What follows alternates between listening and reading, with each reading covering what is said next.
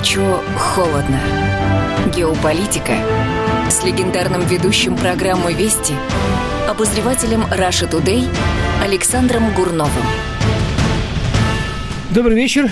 Гурнов, это я. Э, всем здравствуйте. И мы с вами э, начинаем говорить про то, с чего началась эта неделя, чего нам ждать в ближайшие несколько дней, и чем сердце успокоится к предстоящим выходным. А, ну, э, во-первых, про Лимонова, про которого сегодня столько говорят, я, безусловно, выражаю соболезнования тем, кто его знал, тем, кто его любил. Я относился к первым, не относился ко вторым. Вот. Я не считаю его выдающимся писателем. Вот. Э, я не считаю его состоявшимся и вообще сколько, сколько бы то ни было вразумительным политиком. Вот. Э, я думаю, что он не стал политиком именно потому, что был писателем и перестал быть писателем, потому что пытался стать политиком. Это, к сожалению, компромисс, который э, искушает многих творческих людей, многих художников в России. Ни у кого еще не получалось, насколько мне известно. Вот. А, ну, хорошо. Э, и тем не менее, мир праху. Вот. Дальше идем. А, Путин очередную, значит, порцию интервью своего выдал. Но это не Путин выдал, а ТАСС выдал. Вообще, вы знаете, мне кажется, ТАСС очень остроумно поступает с этим интервью. То есть вместо того, чтобы, подобно некоторым другим каналам, э, визжать от счастья, что «ах, нам дал интервью Путин», и сразу э, забарабанить там два с половиной часа в эфир, или сколько там у них длилось, ну, где наверное, больше часа точно, они вот его по кусочкам, 20 вопросов, 20 ответов, и дают по кусочкам. Я считаю, это очень хороший ход. Вот, и оно... И, кстати, знаете, если кто-нибудь видел э, живьем это интервью, да, кусочки вот эти, это, мне кажется, первый раз, когда интервью с президентом так вот современно смонтировано, знаете, в таком вот в стиле, в стиле вот такого клипового монтажа, да, вот. Э, это хорошо выглядит, это, это, это достаточно доходчиво. Он сегодня, если не ошибаюсь, сегодня, вчера было, нет, по сегодня, говорил про оппозицию, вот, про то, какая нужна оппозиция, очень много правильных вещей. Слушая Путина, я подумал, кому интересно, посмотрите, послушайте, забавно. Э, я вдруг, мне пришло в голову две вещи. Первое. Э, скажите, пожалуйста, а в Америке оппозиция есть или нет? Ну, вот сейчас у них кто оппозиция? Напоминаю, что Трамп, их президент, он э, представитель, значит, э, республиканской партии. Вот. И, значит, э, в э, Нижней палате парламента, в палате представителей, вот, большинство у какой партии? У демократической. А в Верхней палате э, в Сенате большинство у республиканской. Вроде демократы должны быть оппозиция, а они вроде как не оппозиция. То есть у них что, оппозиции нет? Или как? Или у них оппозиция там какие-то другие э, формальные. Вы знаете, что на выборах президента США, как правило, участвует там человек 20. В последних, мы 24, по-моему, было кандидата. Ну, понятно, что в итоге на финишную прямую выходит два всегда – вот. А оно участвует, э, впрочем, и у нас это происходит, да, поэтому я не очень, э, не очень понимаю, что, что это самое, что, чем отличается американская модель в плане оппозиции с нашей. Это первое. Меня спрашивают опять, не почему вы не подписываете, ребят, ну, мне, вот я, например, всегда говорю, меня зовут Гурнов, а вас как зовут? Вам стыдно за ваш вопрос? Прочитаю. По аналогии с лимоном вы намекаете на Прилепина. Э, значит, дальше непонятное имя слово. А, извините, Олег вас зовут. А, тут просто у меня разделилось, написано Оль, а на другой стороне строчки написано ЕГ. Понятно. А, Олег, а вы знаете, я ни на кого не намекаю, я говорю про Лимонова, про многих других, э, если говорить о великих мастерах, которые э, пытались заниматься политикой, и на этом их мастерство э, пошло на спад, это, это скорее, скорее Ильдар Александрович Рязанов, вот, как, как только он стал брать интервью Ельцина, вот, он как-то перестал снимать хорошее кино. Ну, может, это совпало, но это подтверждает мой тезис. Вот, хорошо. Значит, а по поводу, по поводу еще оппозиции, вот смотрите, последний раз у нас, у нас очень сильный взлет интереса к оппозиции был когда это было? Вот, летом, да, когда осенью, когда были выборы в Мосгордуму, помните? Ой, какая была истерика, тут то кого-то не зарегистрировали, кого-то не пустили. Ах-ах-ах, ну как же так, душители свободы. Короче, выбралось там несколько человек, этих самых э, э представителей оппозиции. Вот кому-нибудь интересно, что они там делают? Кто-нибудь может мне вот сейчас только вот давайте, давайте без гугла. Вот даю, даю 15 секунд. кто мне напишет, чем они там занимаются. Чем вот эти оппозиции, которые попали в Мосгордуму, на волне вот этой, вот, вот, вот этой поддержки, критики и так далее, и истерики, что они там делают? Насколько я знаю, они, вот, насколько мне известно, я интересовался вопросом, они все время голосуют против. Что бы там ни голосовали, они все время против. Но они э, и до этого были против.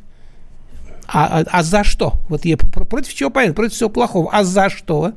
Если за все хорошее, так это, так это Единая Россия. Она против всего хорошего, за, э, против всего плохого, за все хорошее. Ну ладно. Хорошо. А еще Путин едет в Крым завтра. Вот. Еще э, Путин едет в Крым э, на э, торжества, наверное, назовем это так, по случаю годовщины, э, годовщины э, воссоединения Крыма с Россией. А, вы знаете, кстати, сегодня, сегодня годовщина э, по большому счету. Сегодня, э, сегодня Путин подписал указ о присоединении Крыма. Вы знаете, должен вам сказать, что Путин, кстати, в прошлом году был, тоже 18 числа он ездит туда на эту, на отмеч, отмечать эту дату. Вот. На самом деле здесь есть о чем поговорить, э, потому что, например, сегодня, сегодня Международный арбитраж в Гааге отказался признавать Крым частью Украины в рамках разбирательства между Киевом и Москвой. Такой подарок они нам и крымчанам сделали. Да, есть о чем поговорить. Потому что, смотрите, ну, на самом деле по Крыму, а, значит, э, первое, э, провозглашению самостоятельности Украины, когда, помните, самостильность была, да, когда Украина вышла из состава СССР, было произведено с нарушением норм, как выхода из СССР, так и некоторых международных норм. Многие другие республики тоже выходили с неким нарушением норм, но, э, у, ну, во-первых, многие из тех, кто вышли, вели себя прилично, вот, э, а во-вторых, э, у Украины там были вопиющие вещи. Например, приведу вам пример, что в, в, в, помните, в Советском Союзе каждая республика имела право на, на самоопределение вплоть до отделения. Так было записано в Конституции Российской Федерации. А в соответствующем законе было написано, что республика республика может выйти, да, вплоть до отделения, выйти из состава Союза СССР, но в границах, в которых она в него вошла. Если бы Украина вышла в границы, в которых она вошла в составе СССР, то это была бы совсем другая страна очень маленькая. Об этом много говорилось в последнее время. И, э, как вы знаете, но, но, как вы знаете, Россия не посягала на те территории, которые подарил э, Украине сначала Ленин, потом Сталин, потом э, Хрущев и так далее, и так далее. Понимаете, ни на Западную Украину, ни на Восточную, ни на э, вот эти вот огромные области э, промышленные, которые были э, подарены, прирезаны Украине, так скажем, просто для того, чтобы она перестала быть аграрной, аграрной окраиной э, России, да? Нет, первое. Второе, расскажу вам, напомню просто тем, кто э, недоволен про Крым, что Крым э, на Украине всегда был автономной республикой, автономной. У него, было, у него был свой парламент, свое правительство, своя конституция в Крыму всегда были. Он был э, на Украине автономным. Когда на Украине случился государственный переворот, а это была не революция – как они называют, революция достоинства. Вот. Ну, во-первых, парадами достоинства в Америке называют гей-парады, поэтому я бы на их месте как-то так вот, знаете, немножечко поостерегся называть так, так же свою революцию. Ну, бог с ним. Но революция такая меняется, какой, какая-то формация. Один строй меняется другим. У них, э, значит, считалось, что у власти доходят жулики. Вот. А сменил их кто? Сменили их те, кто были не у власти. Ну ладно. Хорошо. Так вот, когда произошла вот это вот, э, вот это государственный переворот на Украине, ну, это их дело, хорошо, сделали период, пожалуйста. А, то один из первых законов, по-моему, даже первый, который они приняли, это того, что, это, что русский язык теперь, значит, не будет существовать в этой стране, что русский язык, значит, надо запретить в Крыму сразу поняли, что дело пахнет керосином. К тому же в Крыму появились татары, которые очень сильно возбудились, крымские татары. Меджлис у них есть такая организация крымских татар, которые стали обращаться во все инстанции, включая президента Обаму, что типа спасите нас, Вот, вы что? Ай-яй-яй. Тут вот в, в крымчане что-то надумали э, это самое не принять, значит, новую киевскую власть. Угу. Вот, короче, один, да, э, короче, э, когда произошел переворот, то Украина, она вышла за пределы конституционного поля. Конституция на Украине перестала действовать. Ну, например, они, они назначили ИО президента Турчинова, по-моему, да? Нет такой должности в Конституции. Там Конституция не действовала. А в Крыму Конституция продолжала действовать. И крымчане в полном соответствии со своей Конституцией – приняли декларацию о независимости и затем объявили о том, что они проводят референдум. Так вот, 11 марта крымское правительство приняло декларацию о независимости, и 16 провели референдум – на который явилось э, почти 90% населения, и 95% из них проголосовало за отделение от Украины. Вот такая юридическая вещь произошла на Украине и в Крыму э, э, в 2014 году. Мы через минутку продолжим. Оставайтесь с нами.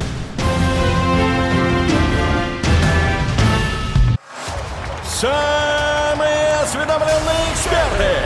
Самые глубокие инсайды. Самые точные прогнозы. Точные прогнозы. Знаем все лучше всех. Ведущие. Неудержимый Мардан и прекрасная Надана Фридрихсон. Первая радиогостинная «Вечерний диван» на радио «Комсомольская правда». Два часа горячего эфира ежедневно по будням в 6 вечера по Москве.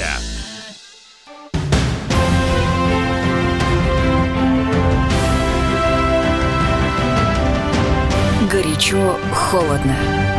Геополитика с легендарным ведущим программы «Вести» обозревателем Раша Тудей Александром Гурновым.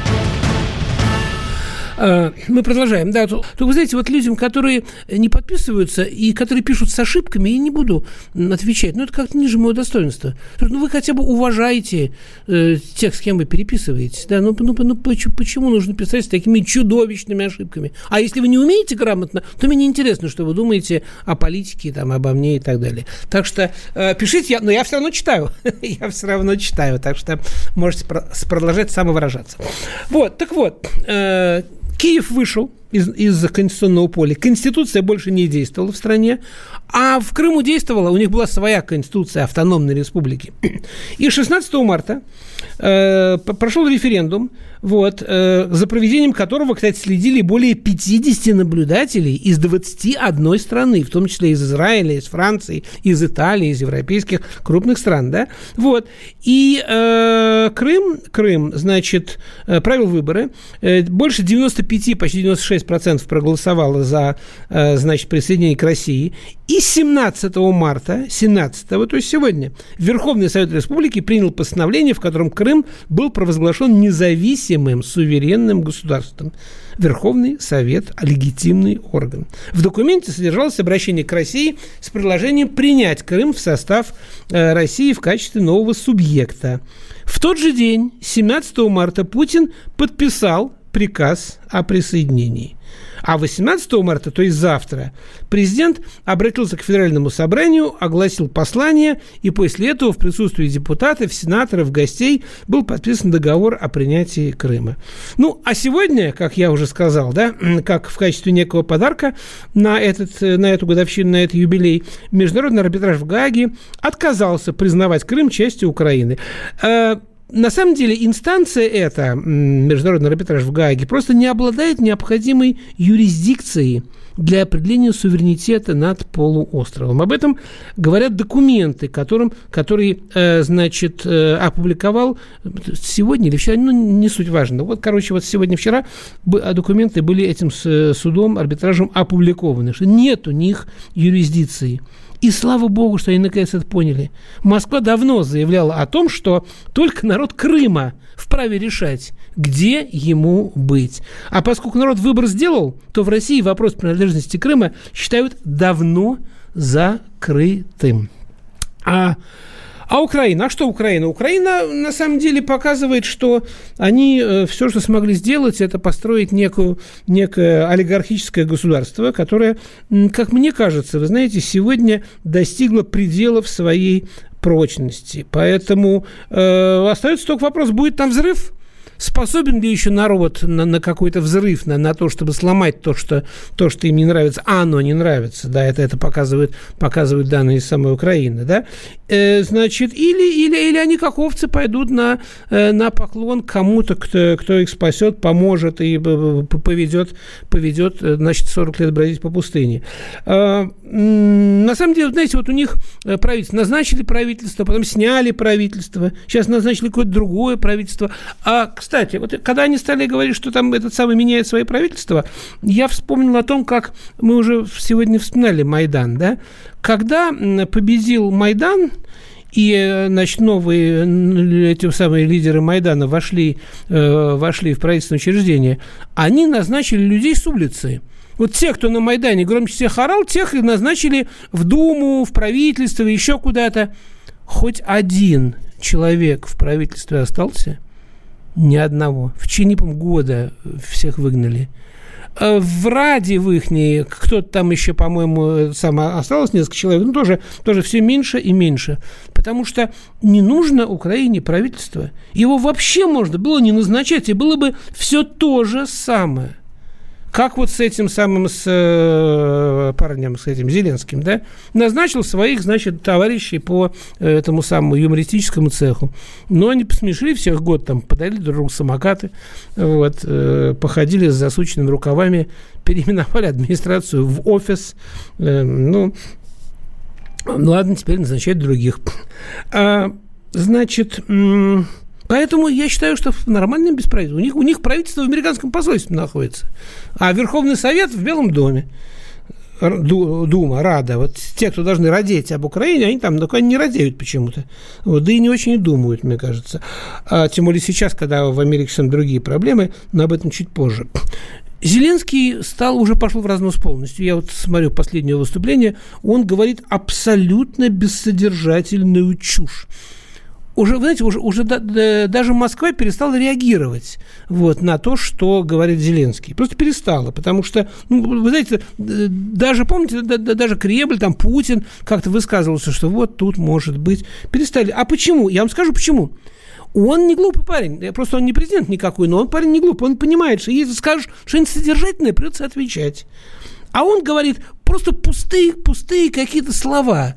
Вот эти такие говорят пустобрех. А за что? Ну, так я, я ни за что не отвечаю, э, поэтому не хочу отвечать, поэтому я не говорю ничего, за что придется ответить.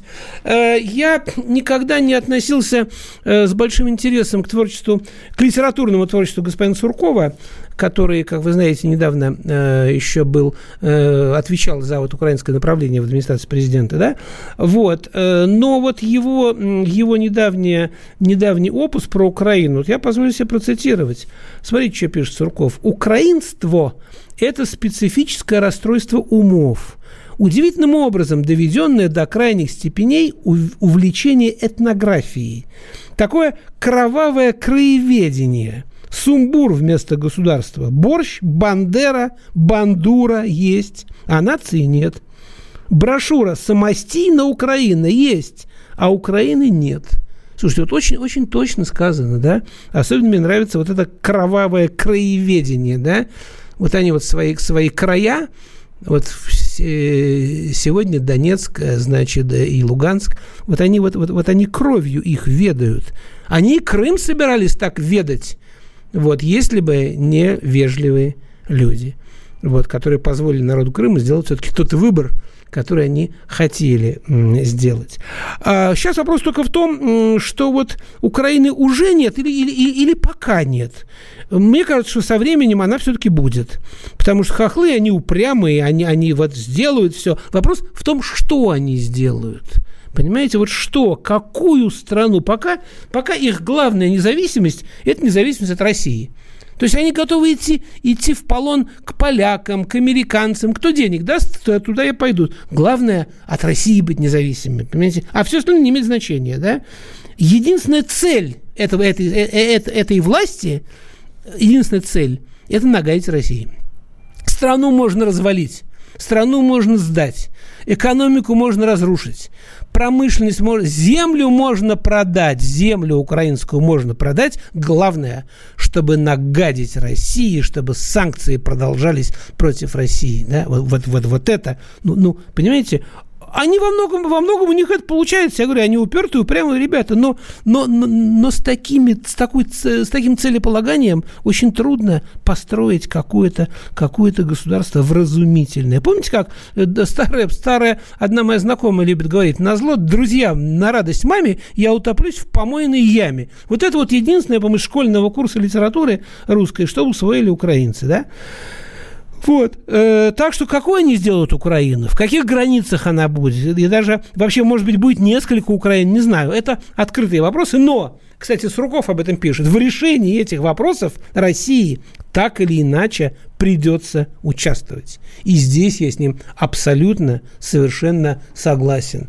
Потому что, ну, ну, ну нет никакой Украины. Ну, посмотрите, Украина, почему они говорят в, в Украине, а не на Украине? Потому что на Украине им слышится на окраине. Но они и есть окраина бывшей Российской империи. Герб у них, который они называют трезубцем, да, это никакой не трезубец. Это герб Рюриковичей, которые были э, охотниками. Это пикирующий сокол, а не трезубец. Откуда у них трезубец, да? Флаг у них, это вообще это вообще анекдот. Он то ли шведский, то ли еще какой-то. На самом деле, насколько я знаю, вот этот конкретно вот такой флаг, вот в такой конфигурации желто-синий, он был, э, он был э, презентован э, отряду русинов, которые защищали э, западные э, рубежи России, э, императрицы, императрицы Екатерины II. Это вот украинский флаг, они называют своим. Вот дальше. Гимн у них польский, и музыка, и слова одни и те же. Э, язык, ну, это вообще анекдот, это суржик, суржик южно-русского малорусского языка и, и э, с польскими словами, да. Столица Украины – мать городов русских. Вообще смешно, да? А национальный праздник на Украине называется Дупа. Ну, он расшифровывается как День Украинской повстанческой армии. Ну, как можно назвать свой праздник Дупа? Сказать, что такое Дупа по-украински и по-польски? Не буду, чтобы не обижать тех, кто еще не знает. Ой, поэтому, вы знаете, очень грустно мне смотреть на то, что происходит. Очень, очень мне э, жалко, э, на самом деле, народ, э, потому что я не очень себе представляю, как эта страна, страна будет сейчас справляться с вирусом вот, с эпидемией, э, потому что молодежь уехала, население осталось большей частью пожилое, вот, экономика никуда, помочь никто не поможет. Ни от кого не надо ждать помощи. Никто никому не поможет сегодня. Сегодня каждый сам за себя. Это показывает опыт уже Европы, опыт Китая. Мы об этом с вами, о вирусе, о международных аспектах поговорим ровно через пару минут э, после короткой паузы. Не выключайте телефон, Горячо, телевизор. И приемник. Банковский сектор. Частные инвестиции. Потребительская корзина. Личные деньги. Вопросы, интересующие каждого. У нас есть ответы. Михаил Делягин и Никита Кричевский. В эфире радио «Комсомольская правда». Час экономики. По будням в 5 вечера.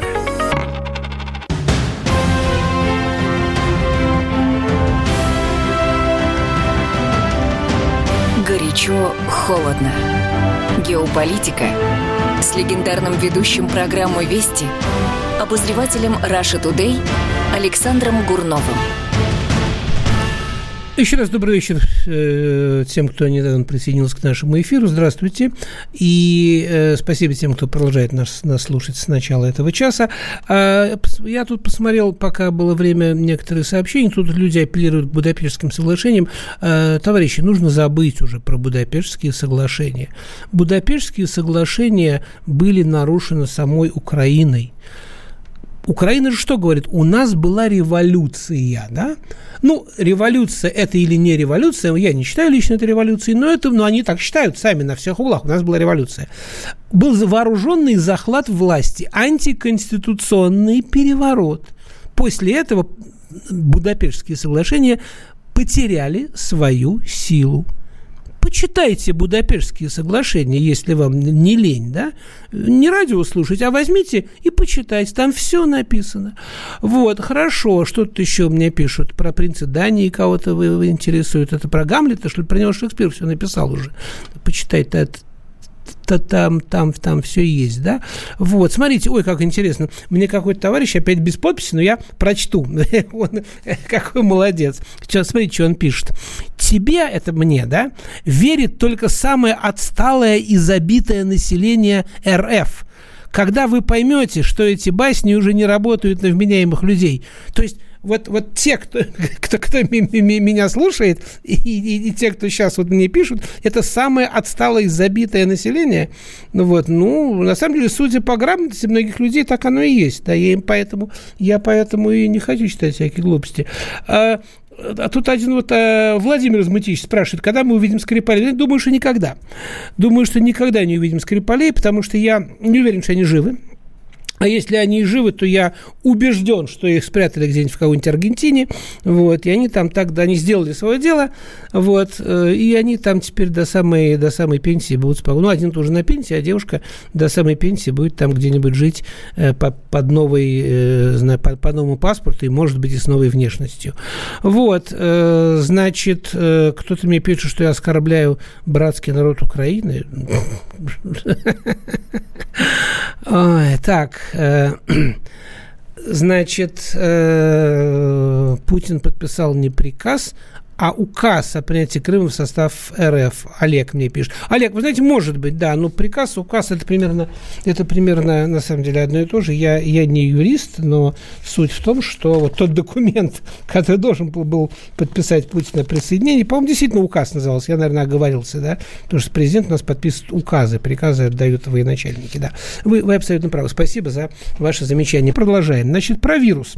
Ну, во-первых, вот всех этих писателей вот малограмотных, которые пишут на радио, радио, да, а я советую. Вы знаете, э, помните, когда э, в России была э, эпидемия холеры? в 1832, по-моему, году, не помню, 33-м, да, и был карантин. В Москве, в Петербурге был карантин. И Пушкин, наш великий русский поэт, еще был достаточно молодым, он даже, помню, не женился в то время, он поехал в Болдино. А поскольку объявили карантин, он в этом Болдино прожил всю осень. Пушкин. И это была Болдинская осень. Это, была, это стало самым плодотворным э, периодом в жизни писателя. Поэтому рекомендую, может быть, вам, воспользовавшись карантином, куда-нибудь поехать в какое-нибудь хотя бы ближнее Подмосковье, посидеть там, подумать, посмотреть на природу. Напишите, начеркайте что-нибудь на листе бумаги. Глядишь, потомки вас вспомнят. Потому что вот за это вот, э, за то, что вы пишете на радио, я причем говорю даже тем, кто пишет какие-то разумные вещи, правда, никто не вспомнит, честное слово. Вот. Э, поэтому вот из всего нужно уметь извлекать какую-то положительную, положительную штуку. Вот. Э, что касается вируса, э, я действительно считаю, мне кто-то тут писал, не помню уже кто, что это самое, что э, это не серьезно. Я, я по-прежнему не считаю это страшным заболеванием. Вот. Гораздо больше страшных заболеваний. Э, та, та, та же самая корь, которая продолжает, э, продолжает кстати, э, очень сильно волновать украинцев, которые очень многие сегодня там болеют корью. Да? Вот. Но а мне кажется, что вот этот самый вирус – это такой повод. Он стал уже не медицинским, а политическим фактором. Вирус моделирует рукотворную экстремальную ситуацию, позволяющую манипулировать обществом. Вам не кажется? Своеобразная такая репетиция. Вчера выступала какая-то женщина по телевидению из Парижа. Э, по-моему, иммигрантка. Она такая с, с очень приятным акцентом французским говорила, но на хорошем русском языке. И она сказала, что очень похоже на какую-то зловещую репетицию чего-то. То, как сегодня выглядит улица Парижа. Понятно, что, понятно, что людьми легко манипулировать, когда, когда знаете, ну вот остался жив и слава богу. А то, что тебе там запретили это, запретили то, запретили это, ну, хорошо жив остался, понимаете? Вот. И вот на этом настроении, раздув опасность вируса до неимоверных размеров, естественно, легко манипулировать людьми. Вы знаете, что они хотели деньги отменить? Вы не поверите. Я об этом узнал буквально вчера, э, прочел в серьезных буржуазных изданиях о том, что действительно рассматривается вопрос о том, чтобы вообще отменить наличные, ну, запретить наличные деньги. То есть, типа, ти, типа там вот это самое, э, какие-то, значит, там не передаются через них вирус. Ну, может быть, что-то и передается, не нужно пальцы сосать после того, как берешь деньги, да? Но э, вы понимаете, что отмена денег – это установление просто тотального контроля за каждым нашим шагом. Потому что сегодня, когда мы платим за все, начиная от такси и кончая стаканом воды, да, и как только отменят наличные деньги, вы ничего не сможете сделать в этом мире, чтобы об этом э, не стало известно э, тем, кто хочет знать э, о вас все. А, а разговоры такие идут. Э, ну, на самом деле, вы знаете, э, ведь тот кризис, который сейчас э, начинается в мире, а пока это, пока это еще не кризис, пока это такая раз, разбалансировка мировой финансовой системы, она произошла из-за Америки, из-за американского бюджета – многие экономисты, финансисты считают, что именно американский бюджет разбалансировал мировую финансовую систему. Кстати, вы знаете, что в разных книгах, фильмах, э, если кто любит старое кино, старые книжки, то 10-20-летней давности фильмы и несколько книг, я помню, описывается ситуация, которая очень похожа на ту, которая разворачивается сегодня. Вплоть до того, что не буду сейчас врать, но в какой-то из этих книжек упоминается прям конкретно Ухань. Вот конкретно Ухань упоминается как место, с которого начался вот мировой смертоносный вирус, который унес жизни там миллионов-миллионов людей. А, ходят слухи, ходят слухи, что все это э, 5G, что вот это вот, знаете, вот это вот какая-то скорость передачи, какая-то система передачи данных по интернету, насколько я понимаю, да, я в этом не очень шарю, да, вот что вот это из-за из 5G произошел вирус. То есть э, я уже говорил и в этой передаче, по-моему, что мне кажется, что нет, вирус есть, вирус есть, люди болеют, люди умирают, да, от него в основном пожилые, пока люди, к счастью. Вот, э, значит, что э, этот самый, что оно есть, но этим мгновенно воспользовались те, кому нужно было мировой кризис на что-то свалить. Понимаете? Потому что ни в коем случае нельзя было, чтобы, чтобы Америка была причиной очередного кризиса. Она уже была причиной э, ипотечного кризиса, помните, да? Потом этот кризис так называемых доткомов тоже в Америке начался. Если бы еще это начался в Америке, а по-моему, он там и начался, то, ну, совсем бы как бы некрасиво было, не камильфо. А, кстати, вы знаете, уже начались инсинуации вокруг Билла Гейтса. Ему припомнили, что на одной из пресс-конференций не так давно он сказал, что ожидает вакцину, которая отрегулирует количество населения на планете, и что она у него якобы уже есть. Об этом пишут на Западе, да? Дальше. Обсуждают версию, что вот это вот, этот самый вирус, это искусственный способ борьбы с людьми, которые ведут здоровый образ жизни, что их якобы стало слишком много, что люди стали слишком долго жить, да? Уже, уже эти вещи пишут, но всерьез их обсуждают. Да? А, китайцы, вы слышали, кстати, вот буквально пару дней назад китайцы э, потребовали, причем э, они потребовали это через довольно высокопоставленного представителя своего МИДа, чтобы американцы назвали имя нулевого заболевшего. Нулевой заболевший – это тот человек, который, с которого началась эпидемия. Китайцы мягко, но уверенно намекают на то, что это американцы заболели, и что американские военнослужащие, прибывшие в этот самый Юхань, могли завести туда заразу, а никакие не летучие мыши, хомяки там или кто-нибудь еще, да. Вот. Вы знаете, у меня сейчас, я вам скажу вещь, которая, может быть, прозвучит забавно, но это очень интересное, э, интересное наблюдение. У меня есть товарищ а, за городом, а, там, где у э, моего тестя э, дача, вот, он, у него небольшой, небольшой магазинчик а, такой, он там продает разные нужные населению местному товары. Вот, и, о, то есть у него есть все. У него есть все, начиная, начиная там от жидкости для мытья автомобиля с помощью керхера, вот, и кончая кнопками, скрепками, гвоздями, дрелями, рыболовными крючками, мотыль, э, опарыш, что только не продает. И он мне сказал, что, говорит, Саш, вы знаете, я знаю откуда взялся кризис. Я знаю, в чем причина. Это кризис потребительского рынка, сказал мне Гена и объяснил. Э, как он это объяснил, я вам расскажу буквально через э, пару э, секунд после очень короткой паузы.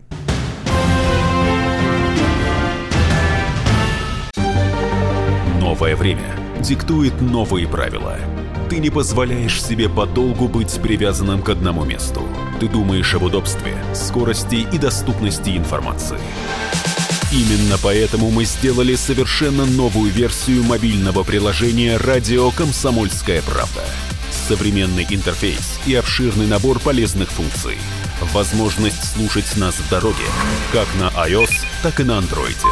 В режиме онлайн и подкасты. «Комсомольская правда». Всегда рядом. Радио жизни. Радио для тебя.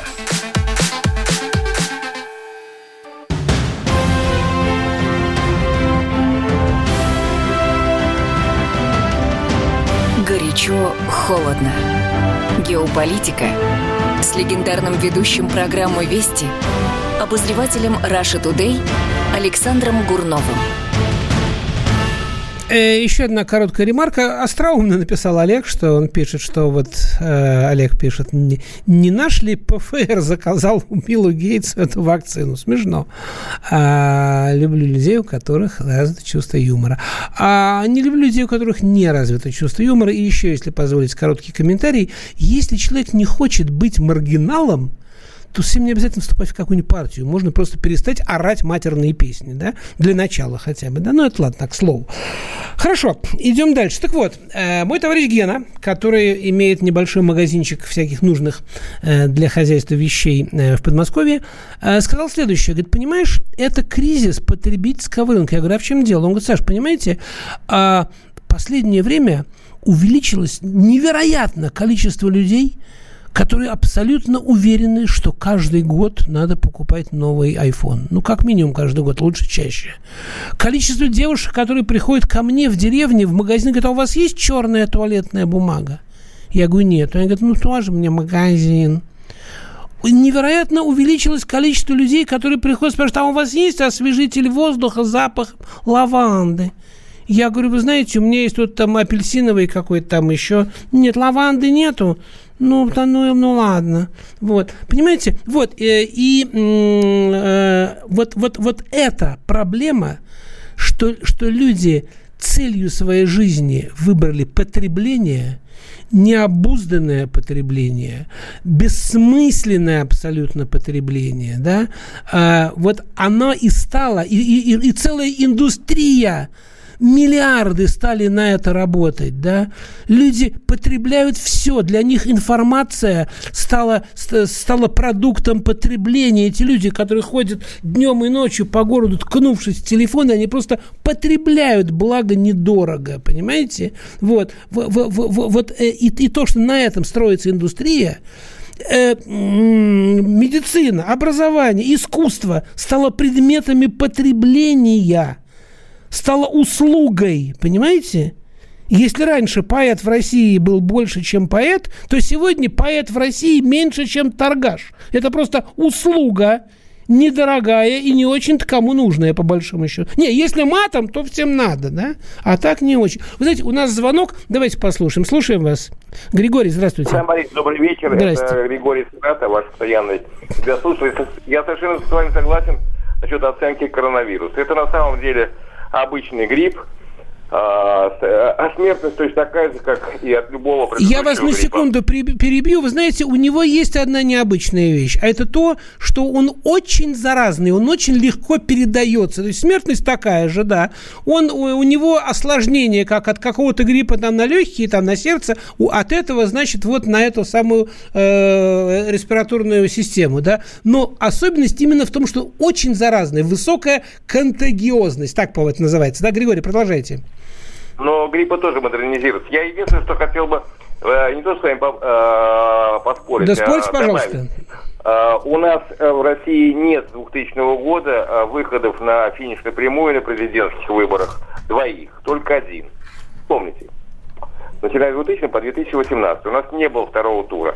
И теперь вот а, про да. а, кровавые территории Украины. Александр Борисович, ну, коллега, а, ну, если вспомнить а, историю нашей родной России, да, многострадальной, то мы 16 века тоже э, по, по полз в крови. Об экономике. Псков разгромили, Новгород, Казань третий раза полонили, Астрахань, а про Сибирский регион я вообще молчу. Была же война с якутами, с бурятами, даже с чукчами. Понятно, спасибо, спасибо. Да, Э, Григорий, спасибо, что напомнили. напомнили. У нас просто не так много уже времени, вот сейчас, сейчас заканчивается. Э, я вас понял. Единственное, что хочу сказать, что когда я говорю про финишную прямую, я же не сказал второй тур, а сказал на финишную прямую. Потому что когда кандидаты в президента у нас выходят э, в начале, они как бы все равны, они все на равных условиях. Но ближе к выборам становится понятно, у кого есть шансы, а у кого нету, да. Вот. И как бы вот это я и называю финишной прямой, да. Ну, хорошо хотя я с вами согласен, формально, формально я э, как бы ну, э, был неправ, точно так же, как я был неправ, назвав указ президента приказом. вот. Хорошо, идем дальше. Так вот, э, по поводу, значит, вот этого потребительского, потребительского кризиса. И вот этот пузырь, он лопнул. Так же, как до этого лопнул пузырь ипотеки в Америке, лопнул пузырь вокруг этих вот доткомов, этих вот интернет каких-то услуг и так далее, и так далее, и так далее. Вот. Значит, поэтому, э, повторяю, американцам было главное, чтобы исходило не от США. Поэтому за этот вирус сразу ухватились, сразу его раздули, устроили из этого невероятную такую всемирную Панаму. Э, и теперь, кстати, в Америке выиграет только президент, победитель вируса – так что от Трампа не очень зависит, э, сможет ли он переизбраться президент, зависит все от вируса. Если вирус летом умрет, многие считают, что летом он умрет, многие вирусы, вот эти гриппы, они летом как бы идут на спад, да? Трампу повезло то Трамп скажет это, потому что я такой молодец. Если вирус э, переживет лето, я бы на, на Трампа не поставил. Вот. От него мало что зависит, хотя он пытается. Вы слышали, что он на днях пытался немцев перекупить, да? Мерзавец редкий. Приехали немцы к нему, крупнейшая немецкая корпорация, которая работает над вакциной этого самого вируса. И он предложил, ребята, «Ну, оставьте в покое ваших немцев, ну их нафиг. Давайте переезжайте ко мне вместе с вашими формулами. Я денег дам, мы тут здесь сделаем сами вакцину от вируса. А европейцы пускай там это сами разбираются. Мы им потом, если что, продадим. Нормально? Ну, нормально. Я понимаю, что Трамп, он исторический немец, он исторический как бы бизнесмен, но для президента страны это как бы ну, не по понятиям такие, такие вести. Это самое эгоцентризм, общество потребления, неотъемлемая часть капитализма. Правильно? Правильно, вот мне кто-то написал, да? Это я с вами совершенно согласен.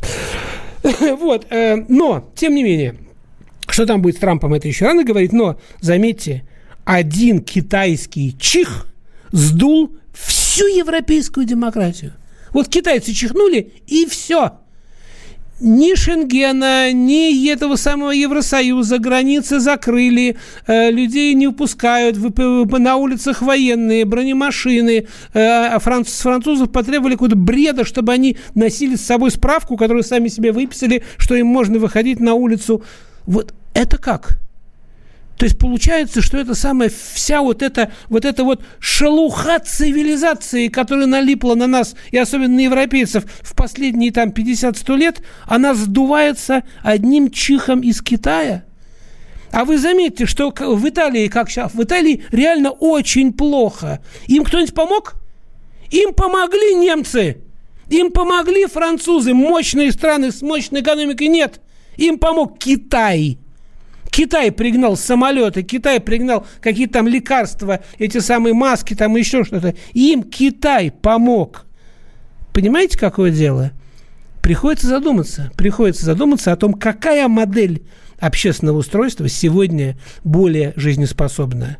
Вот это вот, вот э, то, что мы видим в Европе, такая вот деградирующая или поднимающуюся, выживающую на Востоке. Давайте об этом подумаем до следующего вторника. Всего доброго, а теперь спать.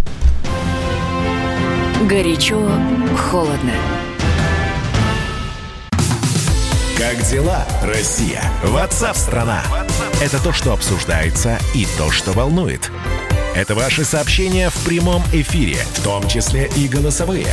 Каждый день с 12 до 15 часов с Михаилом Антоновым. Эфир открыт для всех. Включайтесь. Радио «Комсомольская правда». Радио про настоящее.